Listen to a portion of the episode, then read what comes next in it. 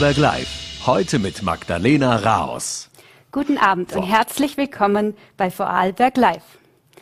Um die Pandemie ist es über den Sommer ruhiger geworden. Zumindest scheint es so, wenn man sich die aktuellen Zahlen ansieht. Die Sieben-Tages-Inzidenz, also die Zahl der Neuinfektionen pro 100.000 Einwohner und Woche, liegt laut Agentur für Gesundheit und Ernährungssicherheit in Vorarlberg heute am Montag gerade einmal bei 216. Die Tendenz ist abnehmend. Auch in den Krankenhäusern ist die Situation vergleichsweise entspannt. Gleichzeitig gelten aber zwei Jahre nach Pandemie, Pandemiebeginn so gut wie keine Corona-Regeln mehr. Zudem wird auch viel weniger getestet. Auch die Schulen starten nun ohne Test- und Maskenpflicht ins neue Schuljahr. Solche Einschränkungen sind derzeit nur anlassbezogen geplant. Wie in allen Lebensbereichen gilt es auch im Schulbereich mit Covid-19 zu leben, hieß es dazu heute aus dem Bildungsministerium von Minister Martin Polaschek. Mehrere Experten haben allerdings schon vor einer neuen Herbst- und Winterwelle gewarnt. Bei uns in der Sendung teilt heute Armin Fiedler, Gesundheitsexperte und Covid-Berater der Landesregierung, seine Einschätzung der Lage. Zuvor widmen wir uns aber noch einem gänzlich anderen Thema. Und zwar jährt sich diese Woche zum 25. Mal der Todestag von Prinzessin Diana. Am 31. August 1997 äh, kam die Prinzessin von Wales auf der Flucht vor Paparazzi in der französischen Hauptstadt Paris ums Leben. Ihr Fahrzeug zerschellte bei einem Unfall in einem Tunnel. Sie wurde nur 36 Jahre alt. Über Dianas frühen Tod und ihr Vermächtnis spreche ich heute mit der Vorarlberger Adelsexpertin, der Journalistin und VN-Kolumnistin Lisbeth Bischof. Frau Bischof, herzlich willkommen im Studio. Ja, danke vielmals für die Einladung. Vor 25 Jahren starb Prinzessin Diana. Sie galt schon früher als Ikone, als Königin der Herzen. Und nun, auch mehr als zwei Jahrzehnte nach ihrem Tod, ist sie populär wie wohl kaum ein anderes Mitglied der Königsfamilie, die Queen jetzt einmal ausgenommen. Genau. Ähm, warum ist das so? Ja, ich glaube, weil die Diana doch äh, auch gezeigt hat, wie nah Unglück und Glück, Glamour und eben auch äh, ja, Schicksal eng beieinander liegen. Sie hat einer der begehrtesten äh, Junggesellen der Royals geheiratet. Prinz Charles hat zwei gesunde Buben auf die Welt gebracht. Ja, hat im Schloss gelebt, war reich, hatte alles und dennoch wurde sie betrogen und war unglücklich. Können Sie das vielleicht noch einmal genau wiederholen, wie Sie persönlich den 31. August 1997 in Erinnerung haben? Wie ja, haben den, Sie diesen Tag ja, erlebt? Dann kann ich mich noch ganz genau erinnern an diesen Tag.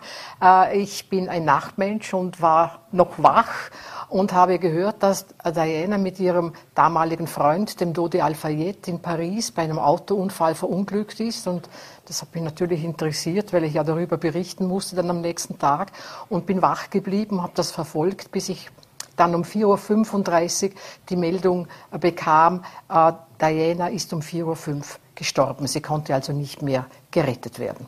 Und wie war, wie war der Arbeitstag dann? Wie hat sich? Ich habe dann gleich mhm. Meine Kolleginnen und Kollegen äh, informiert äh, über den Tod von Diana. Dann so konnten wir gleich am nächsten Morgen äh, starten und ich erinnere mich noch ganz genau, BBC hat tagelang über den Tod von Diana gesendet. Also es war sowas ich weiß nicht, das ist noch nie da gewesen, auch dieses Blumenmeer, das dann da vor dem Kensington-Palast, vor ihrem letzten Wohnsitz äh, war. Irgendwie war diese Massentrauer in unserer Generation, sage ich, eine Premiere. Das war noch nie so, dass man weltweit so getrauert hat. Äh, in einem Interview mit der BBC ein Jahr vor ihrem Tod, 1996, es war ein sehr legendäres Interview, hat Diana beschrieben, dass sie sich in der medialen Dauerbeobachtung zuerst vom Königshaus alleine gelassen und dann nach der Trennung von Prinz Charles regelrecht sabotiert gefühlt hat. Äh, ganz berühmt ist das Zitat, wir waren zu dritt in dieser Ehe, deswegen war es ein bisschen eng. Das sagte sie mit Blick auf die äh, Affäre ihres Mannes mit Camilla Parker Bowles. Wie haben Sie, wie, oder wie haben, was haben diese Aussagen damals ausgelöst? Da gibt es eine Aussage von Prinz Charles, ich glaube, das sagt alles. Äh, Diana hat ihn einmal zur Rede gestellt, was das mit Camilla soll, und er hat gesagt, äh, wenn ich keine Affäre hätte, wäre ich der erste Thronfolger in der britischen Geschichte, der keine Mätresse hätte. Somit ist alles gesagt. Mein Camilla hm, war seine große Liebe, aber konnte sie nicht heiraten, weil es um einen Thronfolger zu gebären, musste es eine Jungfrau sein. Es war so damals, heute gibt es DNA-Tests, wo man das äh, nachweisen kann. Äh, und nachdem Camilla schon mehrere Männer vor Charles hatte, war sie für eine Heirat hat das ausgeschlossen. Es ging nicht. Und somit wurde Diana die jungfräuliche Diana buchstäblich auserkoren, um Kinder zu gebären. Nicht mehr und nicht weniger. Es war also eine lieblose Ehe. Ja, und zwar, Diana hat dann später erfahren, dass äh, Charles die Nacht vor der Hochzeit mit und bei Camilla verbracht hat. Mhm. Äh, später stellte sich heraus, dass dieses äh, von mir angesprochene Interview durch Manipulation des Reporters zustande gekommen ist. Sagt das, was sagt das auch über Dianas Verhältnis zu den Medien? Naja, es heißt immer, die arme Diana wurde gejagt und äh, vom Paparazzi gejagt und hatte keine Ruhe vor der Presse, was schon stimmt. Sie, ist die meist fotografierteste Frau der Welt gewesen. Aber Diana hat, wenn sie eine Veranstaltung besucht hat, sehr wohl die Presse informiert, angerufen und, jetzt kommt es, glaube ich, sehr seltsame, am nächsten Tag, wenn sie nicht auf dem Titelblatt war, hat sie die Chefredakteure angerufen, mhm. warum nicht und weshalb. Allerdings wollte sie dann, wenn es privat war, ohne Presse leben. Aber äh, wenn wir uns vielleicht erinnern an den letzten Urlaub vor ihrem Tod, äh, den sie mit Dodi Al-Fayed auf einem Schiff, auf einer Yacht verbracht hat und sie beide an Deck gekommen sind und sich geküsst haben, das war natürlich inszeniert, weil auf mhm. dieser Yacht hätte es genügend Platz gegeben, dass man sich äh, äh irgendwie anders äh, ohne unter Beobachtung die Zeit vertreiben hätte können. Aber da sieht man noch dieses Wechselspiel. Das geht nicht. Man kann nicht mit den Medien einmal die Medien rufen, um sie zu benutzen und dann wieder nicht. Das geht nicht. Mhm, war sie da vielleicht auch ein bisschen naiv mit was diesem? Nein, ich glaube, die Diana hat sehr wohl gewusst, was, mhm. äh, was sie tat. Sie hat ja auch ganz bewusst Kleidung angezogen. Wenn wir uns erinnern, an den Tag der Scheidung hatte sie eine Veranstaltung in einer äh, Galerie und hat ein Kleid gewählt, zum ersten Mal eigentlich eigentlich, das sehr äh, ausgeschnitten war, sehr kurz, ein hoher Schlitz, so um der Welt zu zeigen, siehst du Charles, was du da verlassen hast. Und mhm. also es ist irgendwie, also sie hat alles, ich meine natürlich durch Berater, das ist ja mhm. am Anfang ganz schüchtern gewesen, aber sie ist, hat ganz gezielt, hat sie sich präsentiert. Mhm. Hat sie da auch nach der Scheidung dann auch eine aktive Rolle gesucht? Naja, es ist natürlich schwierig gewesen. Sie wurde vom Königshaus verbannt, die Titel wurden ihr aberkannt. Sie hatte keinen Schutz mehr, ähnlich wie heute Prinz Harry, der ja auch keinen Sicherheitsapparat mehr vom Königshaus zur Verfügung hat. Äh, man hat ihr als Abschiedsgeschenk einen Butler mitgegeben, Paul Borel, ja, der sehr gerne Geschichten erzählt. Ich habe ihn selbst schon einige Male getroffen. Er war der Letzte, er hat auch Diana heimgeholt von Paris. Er war der Letzte, der Diana lebend gesehen hat. Mhm. Äh, jetzt gibt's ja regelmäßig hat Diana mit ihren Söhnen auch den Winterurlaub in Vorarlberg in Lech verbracht. Ähm, was ist Ihnen da von diesen Besuchen in Erinnerung geblieben? Ja, da ist mein schreckliches Erlebnis in Erinnerung geblieben. Und zwar war Diana mit, mit den beiden Prinzen, William und Harry, am Arlberg. Und da war natürlich die internationale Presse da nach der Scheidung. Jeder wollte natürlich Diana mit ihrem neuen Freund filmen und mhm. fotografieren. Er wollte der Erste sein. Und äh, sie haben sie verfolgt beim Skifahren, hat sie eine Pause gemacht und dann kam sie auf die Kameraleute zu und hat die Hand vor die Linse gehalten und gesagt, stopp, wir sind hier privat. Na, das, das ist ein Ding der Unmöglichkeit. Ja, dann haben, und das machen zum Beispiel die Holländer sehr geschickt. Die machen bei Urlaubsantritt, die ja auch wie am Arlberg sind, am, äh, vor Urlaubsantritt machen sie ein Presse, einen Pressetermin und dann haben sie Ruhe. Mhm. Äh, für Aufregung für Aufregung und Verzeihung sorgte auch die Rolle der Königin nach dem Tod Dianas, vor allem ihr Schweigen dazu. Ähm, wie stufen Sie das ein? Warum hat sie damals so gehandelt? Naja, die Queen wird natürlich mhm. nicht die, geschiedene äh, Frau des Thronfolgers hofieren. Also das ist ja für sie also vor allem, nachdem natürlich auch nachgewiesen wurde, was da alles gelaufen ist und äh, ein Liebhaber da und äh, Charles auch. Ich will das überhaupt nicht auf die Diana reduzieren. Aber sie musste sich doch durch den Druck oder dem Druck der Bevölkerung und auch der Medien dann schlussendlich nach fünf Tagen musste sie doch zum Volk sprechen. Sie hat allerdings nicht über ihre Schwiegertochter gesprochen, sondern über die Großmutter ihrer Enkel. Mhm. Mhm. Äh, hat denn Dianas Tod die britische Königsfamilie verändert? Ja. Und inwiefern? Das kann ich ganz mit eindeutig mit Ja erklären. Äh, äh, und zwar hat nach dem Tod von Diana wurde eine Pressestelle eingerichtet im Buckingham Palast. Und man kann jetzt auch anrufen, hat eine Kontaktperson, aber vor allem kann das Königshaus auch ganz bewusst in den sozialen Medien auch äh, Geschichten, die ihnen gefallen, lancieren, was sie mhm. wollen. Also da hat sich etwas verändert und Diana hat überhaupt das Königshaus verändert. Also der Butler Paul Borrell hat mir erzählt, als Diana in Wien war, kurz nach der Hochzeit mit Charles, ist sie auf die Leute zugegangen, ohne Handschuhe und hat ihnen die Hand gegeben. Ja, das war eine große Aufregung, dass man, mhm. also die Queen gibt ja niemandem die Hand, ohne dass sie Handschuhe trägt. Äh, und was noch war, Diana hat durchgesetzt, dass sie die Kinder nicht allein fremden Menschen überlässt, die sie erziehen. Also sie hat sie auch auf Reisen mitgenommen, ganz im Gegensatz zu der Queen, als die nach der Geburt von Charles und Anne, ihren zwei ältesten Kindern, hat sie die im Buckingham Palast gelassen für Monate und ist zu ihrem Mann nach Malta, der dort stationiert mhm. war, gefahren. Das hat Diana nicht gemacht. Mhm. Ähm, wenn man das überhaupt so, also so genau sagen kann. Aber wer trägt denn jetzt eigentlich, tragen nur die Medien Schuld an Dianas frühem Tod oder kann man da auch der britischen Königsfamilie eine Mitschuld geben im Umgang mit Diana? Also es ist natürlich jetzt sehr schwer. Also ich würde überhaupt nicht von Schuld reden. Mhm. Ich glaube einfach, es war eine Verquickung um, äh, ja, von diversen Umständen. Man, Tatsache ist, äh, dass der Chauffeur betrunken war mhm. also, und mit überhöhter Geschwindigkeit durch Paris gefahren ist. Das ist eine Tatsache. Aber Schuld, glaube ich, Schuld, glaube ich, kann man auch dem Paparazzi nicht geben, weil es war halt schon so, dass der Personenschutz gefehlt hat. Und es waren Sicherheitsleute oder Bodyguards von der Familie Al-Fayed, aber die hatten natürlich keine Ahnung. Es tut ja einfacher, einen äh, Al-Fayed, einen Mann äh, zu zu beschatten also, oder zu beaufsichtigen, als eine Diana, die so gejagt wird. Das ist ja ganz was anderes. Ja. Also von Schuld möchte ich da nicht sprechen. Mhm. Wie steht es denn jetzt um Dianas Vermächtnis? Derzeit hören wir, dass ihre Söhne William und Harry sich voneinander entfernt haben. Ähm, was, können uns, was, können Sie uns darüber sagen? Ja, ich glaube natürlich, dass die beiden Söhne natürlich sehr bewusst mitbekommen haben, was da mit ihrer Mutter passiert ist, wie sie auch vom Königshaus schlussendlich dann behandelt wurde. Und äh, Diana wollte, das ist auch interessant, Diana wollte ja nach der Scheidung auch in die USA auswandern.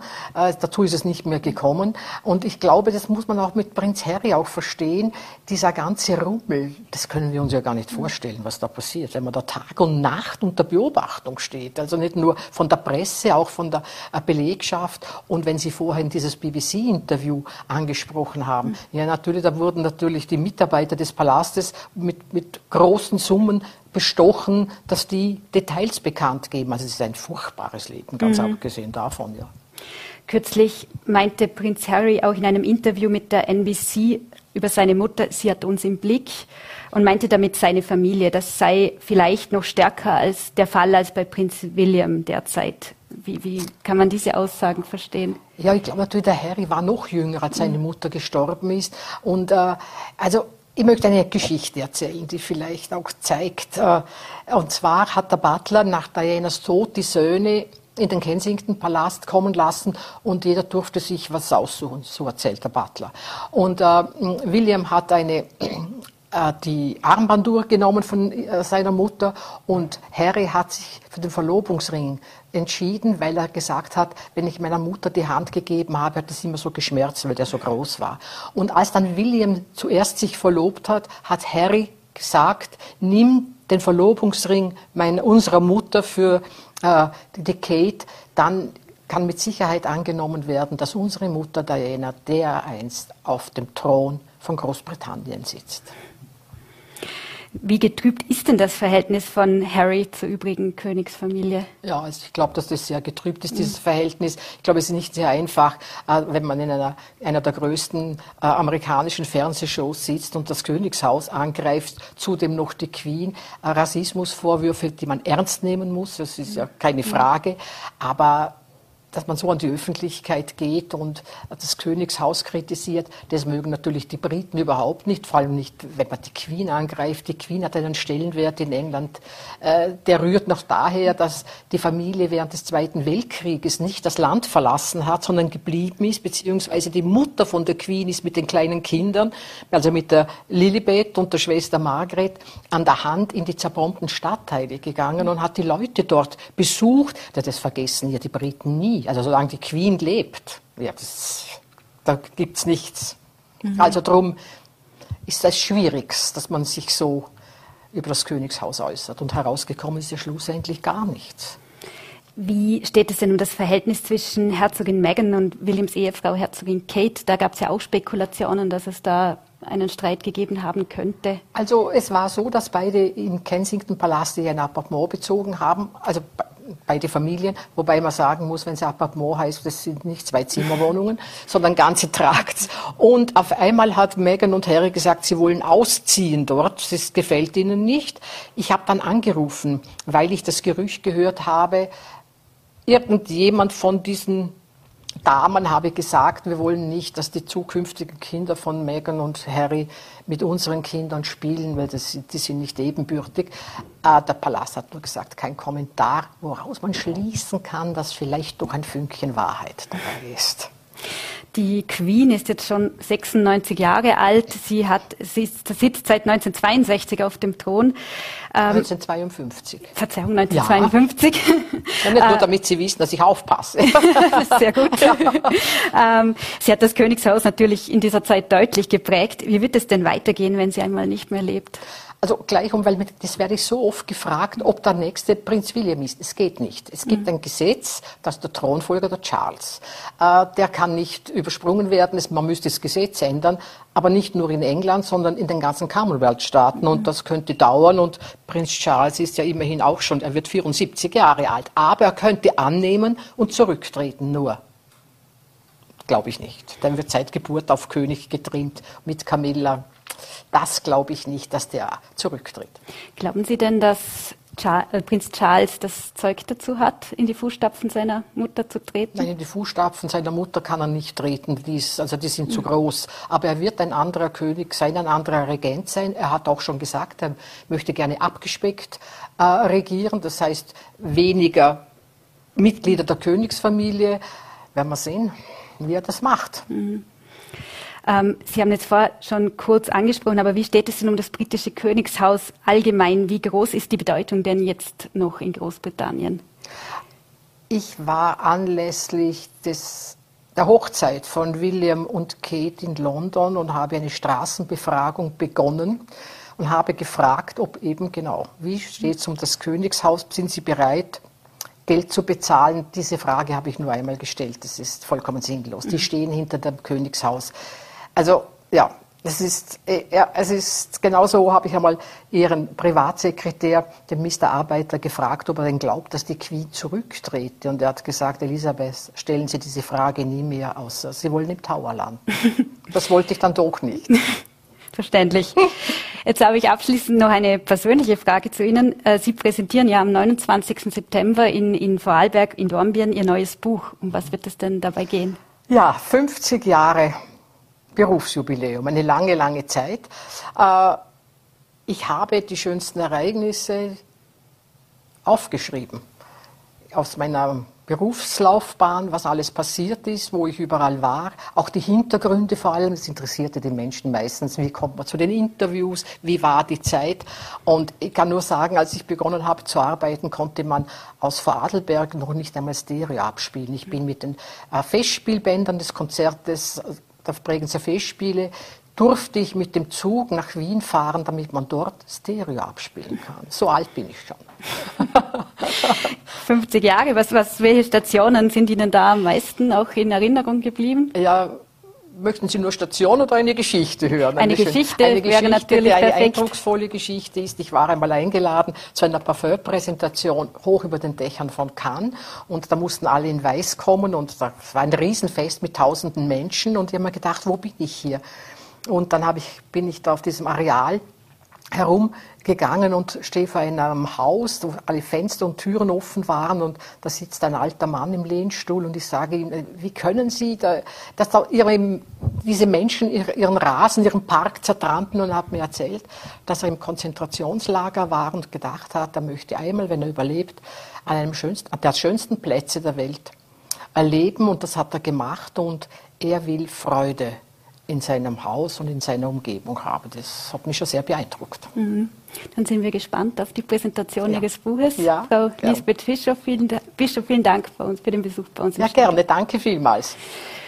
Und nun geht es weiter mit unserem nächsten Gast. Ich werde mich mit ihm über die aktuellen Corona-Aussichten und die Bestimmungen an den Schulen unterhalten.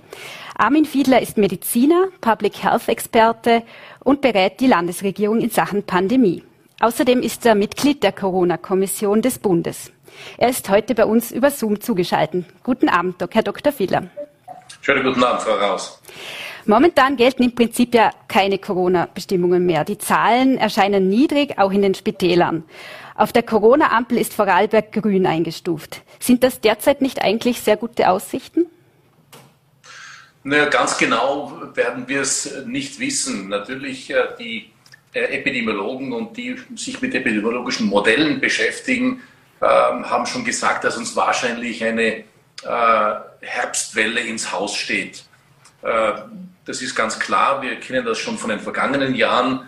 Wenn die Jahreszeit kalt wird, wenn sich Leute wieder mehr innen aufenthalten, äh, wenn die Schulen äh, wieder beginnen, wenn die Leute aus dem Urlaub zurückkommen, dann steigt normalerweise auch äh, steigen die Infektionszahlen.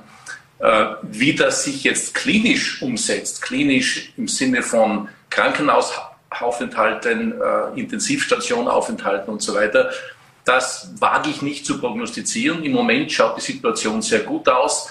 Wir haben derzeit äh, nur ich, 14, 15 Menschen im Krankenhaus, davon zwei oder drei auf der Intensivstation. Also das sind alles Zahlen im Prinzip, äh, die unser Gesundheitssystem sicherlich aushält.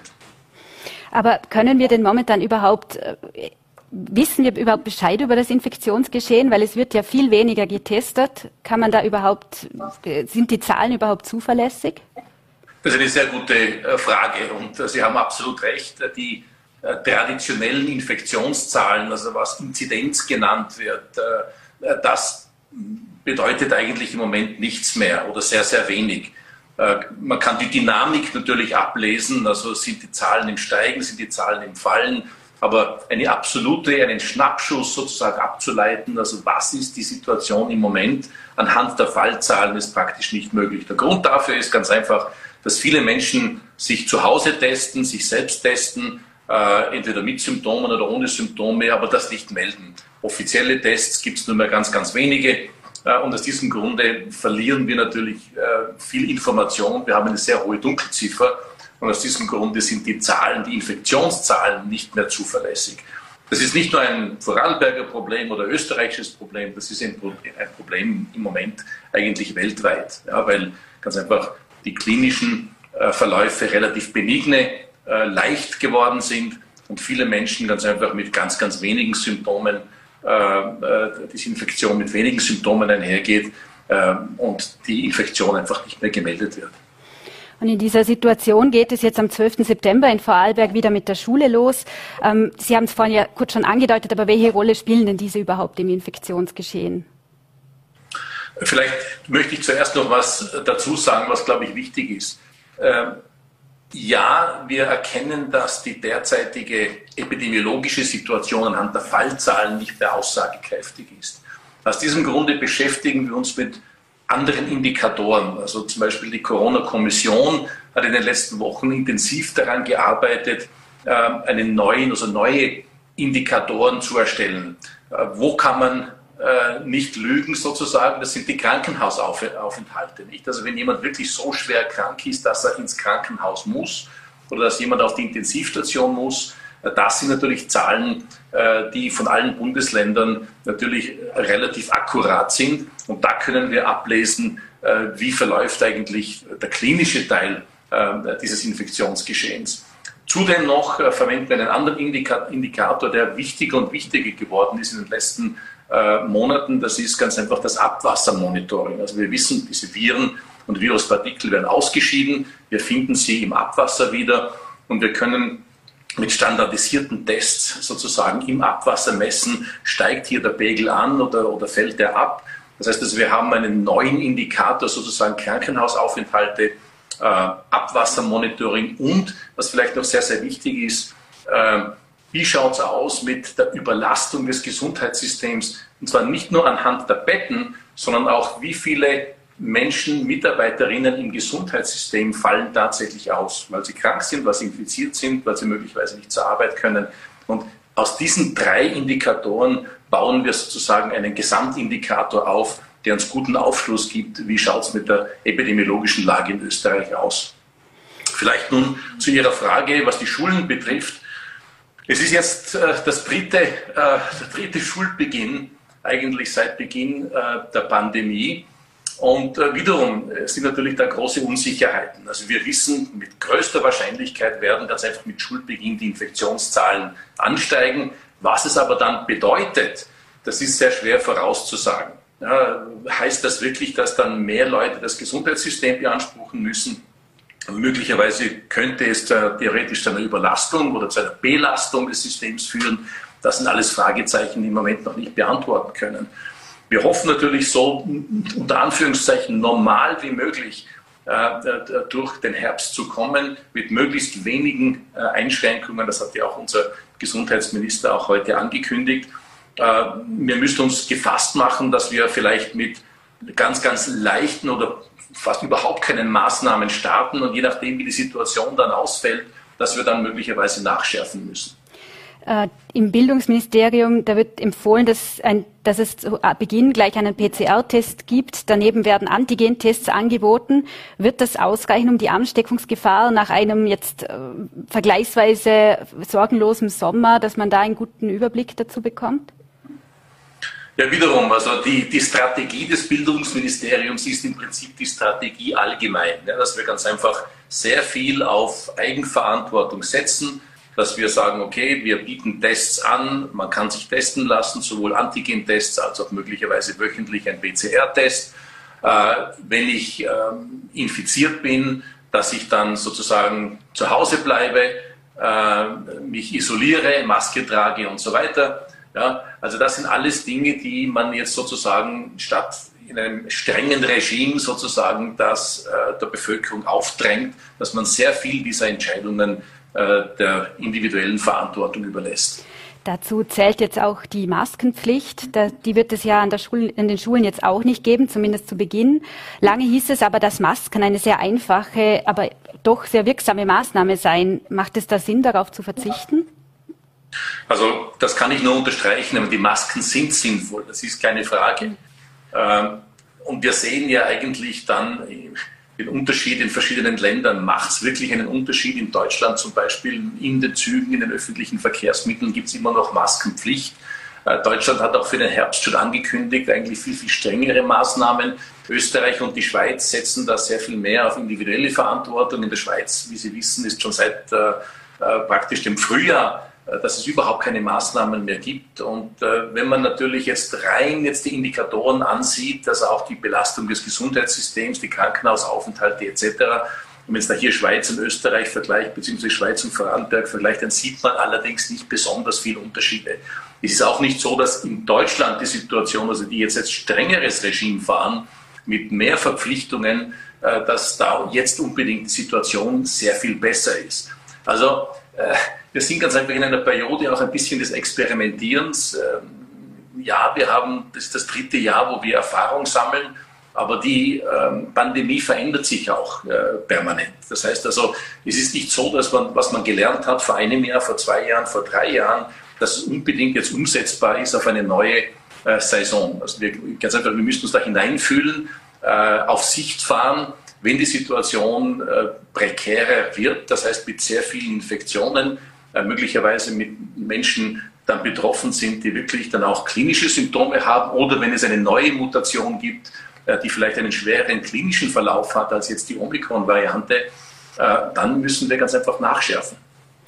Ähm, jetzt ist ja derzeit gibt es eine Diskussion über infizierte Lehrer, die mit, die jetzt eigentlich laut Gesundheitsministerium mit Masken arbeiten dürfen. Es haben sich aber schon mehrere Bundesländer quergelegt. Vorarlberg äußert sich noch nicht dazu. Aber ist das sinnvoll oder ist das zielführend, wenn infizierte Lehrer in der Schule stehen? Also, um ganz ehrlich zu sein, diese Diskussion ist ein bisschen eine hypothetische Diskussion. Also wenn ich jetzt schaue in meinem Umfeld, also Leute, die man persönlich kennt, die meisten Menschen testen sich ja, weil sie gewisse Symptome haben. Sie haben grippeähnliche Symptome, also haben eine klinische Symptomatik und dann testen sie sich.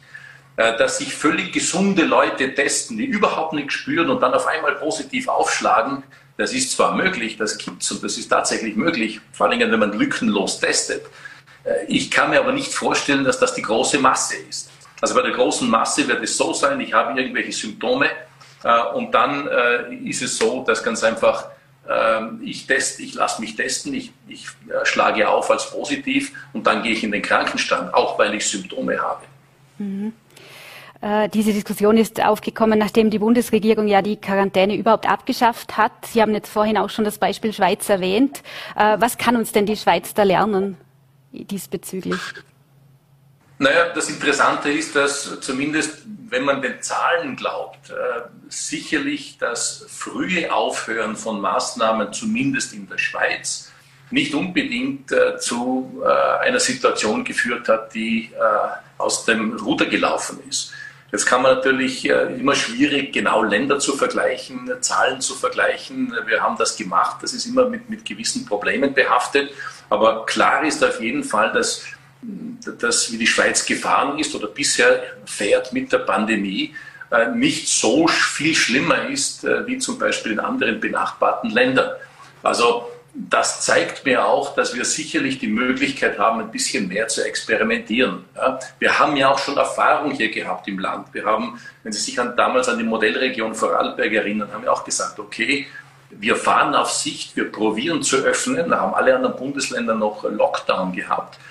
Und wir schauen uns sehr genau die Zahlen an, wir schauen uns wirklich täglich den Verlauf an. Und wenn es notwendig ist, dann wissen wir, was wir zu tun haben.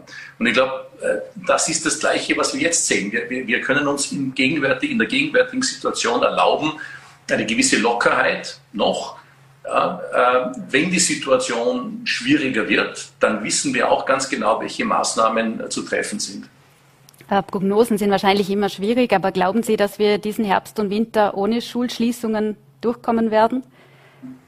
Ich glaube, die Frage ist äh, flächendeckende Schulschließungen. Es ist ja auch äh, äh, vom Bildungsministerium so angesprochen worden. Es kann durchaus sein, dass es wie Sie zu ganz gehäuften Fallzahlen in einer Schule kommt und dass man möglicherweise hier dann die Entscheidung trifft, diese Schule vorübergehend äh, zu schließen, äh, bis das wieder vorbei ist.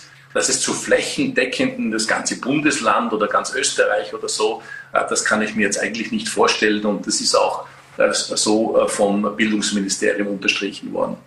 Was sagen Sie dass denn? man das möglichst vermeiden will.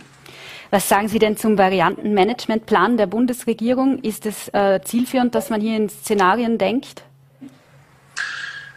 Es ist so, dass wir natürlich, das ist die große Unbekannte. Ja? Wir, alle Varianten, die bisher aufgetreten sind, haben uns eigentlich überrascht. Die kamen von irgendwo, sie kamen aus Indien, sie kamen aus äh, Südafrika, äh, etc. Also das kann natürlich weiter passieren. Es ist nicht gesagt, dass jetzt Omikron die permanente Variante bleibt. Das heißt, wir müssen weiterhin wachsam sein. Darum gibt es sogenannte Sentinel Surveillance. Das heißt, dass ein gewisser Prozentsatz der Proben auch tatsächlich dann wirklich sequenziert wird. Und wir dann wissen, also möglicherweise gibt es eine neue Variante, auf die wir Obacht geben müssen. Das passiert lokal, auch in Vorarlberg. Das passiert in Österreich, in verschiedenen Sentinel Sites sozusagen und das passiert natürlich weltweit äh, unter der Ägide der Weltgesundheitsorganisation. Gibt es denn momentan irgendeine Variante auf der Welt, die man besonders im Auge behalten sollte? Also im Moment, es gibt ja immer wieder Gerüchte, dass ganz was Schlimmes irgendwo auftaucht. Also im Moment äh, hat sich bisher noch keine andere Variante tatsächlich durchsetzen können weltweit. Also es scheint wirklich so zu sein, dass auch im Moment weltweit die, die Omikron-Varianten absolut dominieren. Momentan äh, sind ja gerade die BA4 und BA5-Varianten ein, genau. ein, Thema in Österreich. Da man, das genau. sieht man ja den Großteil aus. Äh, was wissen wir denn mittlerweile über diese? Ja, das ist genau das, was wir sehen. Also sie sind im Prinzip hochinfektiös, aber wie wir auch sehen, mit einem relativ äh, milden klinischen Verlauf. Äh, das heißt aber nicht, dass, man, dass sich jeder einfach in Sicherheit wiegen kann. Äh, es ist trotzdem so, ich wiederhole, äh, dass natürlich gerade Menschen, die Vorerkrankungen haben, Menschen, die vielleicht äh, älter sind, es ist ganz, ganz wichtig, weiterhin sich impfen zu lassen. Hier gehört die Grundimmunisierung, das sind wirklich drei, mindestens drei Dosen. Ich nehme an, mittlerweile, dass hoffentlich jeder in dieser Kategorie sich befindet, auch eine, eine Booster-Impfung, also die vierte Impfung hat. Es kommt jetzt im September möglicherweise der angepasste Omikron-Impfstoff heraus.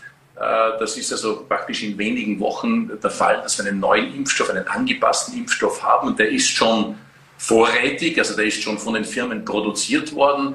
Wir warten jetzt ganz einfach noch auf die Zulassung, sowohl in den USA bei der FDA oder bei der EMA, bei der Europäischen Agentur. Wer sollte sich denn jetzt schon zum vierten Mal impfen lassen, weil es äh, oder oder nicht auf der, und nicht einfach auf das angepasste Vakzin, Vakzin warten? Wer sollte da jetzt schon vorher tätig werden? Also wir haben ja auch schon vor dem Sommer gesagt, also wenn ganz einfach die dritte Impfung schon längere Zeit äh, äh her ist, also über sechs Monate zum Beispiel, äh, jeder, der über 60 ist, äh, jeder, der gewisse Vorerkrankungen hat, und da gereicht schon kardiovaskuläre Erkrankungen, Adipositas, Diabetes etc., der sollte sich jeden der sollte nicht warten auf den Herbst oder Spätherbst. Okay, jetzt wissen wir, dass mit großer Wahrscheinlichkeit der Impfstoff irgendwann im September herauskommt. Jetzt kann man natürlich argumentieren, okay, das Wetter ist noch schön, wir sind immer noch draußen. Ähm, äh, ich kann mich möglicherweise schon vor Beginn der kalten Jahreszeit mit dem angepassten Impfstoff impfen lassen. Ähm, das ist jetzt eine, eine, eine Entscheidung. Ich kann mich mit dem alten Impfstoff jetzt doch impfen lassen, wenn ich das Gefühl habe, ich will nicht warten. Und sonst geht es noch wahrscheinlich ein paar Wochen, bis der neue Impfstoff dann vorrätig ist und, und äh, auch verimpft werden kann. Kann man sich dann gleich auch, wenn man sich jetzt zum vierten Mal impfen lässt, dann auch mit dem neuen Impfstoff gleich impfen lassen oder muss man da nicht eine gewisse Zeit dann warten oder wie schaut das aus? Na, man kann sich nicht hintereinander impfen. Also das mhm. macht keinen Sinn, ganz einfach, weil ganz einfach dann ähm, das Immunsystem nicht mehr in der Lage ist, so schnell wieder neue Antikörper zu produzieren. Also das macht keinen Sinn. Äh, es sollten mindestens, äh, das ist ja auch bei anderen Impfstoffen so, nicht? Also Sie sehen, andere Impfungen, das sind immer äh, Wochen oder Monate, möglicherweise sogar ein Jahr dazwischen, zwischen den einzelnen Impfdosen. Nicht? Äh, das heißt, die Erfahrung zeigt, dass bei den Omikron-Impfstoffen, dass wir mindestens vier Monate warten sollten. Also man könnte sich dann, wenn man sich jemand jetzt noch mit dem alten Impfstoff impfen lässt, der könnte sich dann ohne weiteres äh, gegen Jahresende, würde ich mal sagen, äh, mit dem neuen Impfstoff impfen lassen. Mhm. Die Impflücke ist in Österreich ja vergleichsweise hoch, jetzt wenn man es äh, im Vergleich eben zu anderen Ländern sich das anschaut.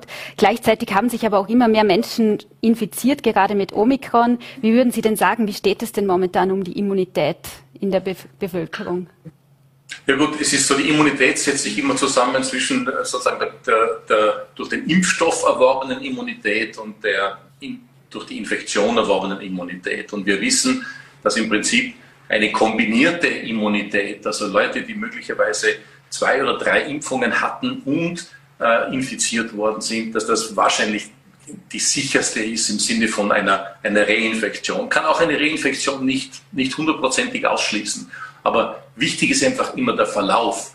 Ein Impfstoff äh, erlaubt uns ganz einfach, dass die Viruslast bei einer Infektion geringer ist, weil das Immunsystem einfach schneller reagiert. Ja, Sie müssen sich vorstellen, Viren treten ein über die Schleimhäute. Wenn ich geimpft bin, äh, dann funktioniert ganz einfach die Immunabwehr schneller. Also ich, der, der, Körper mobilisiert viel, viel schneller Antikörper äh, und, und, bringt sie an diese Schleimhäute, bekämpft sofort lokal die Viren.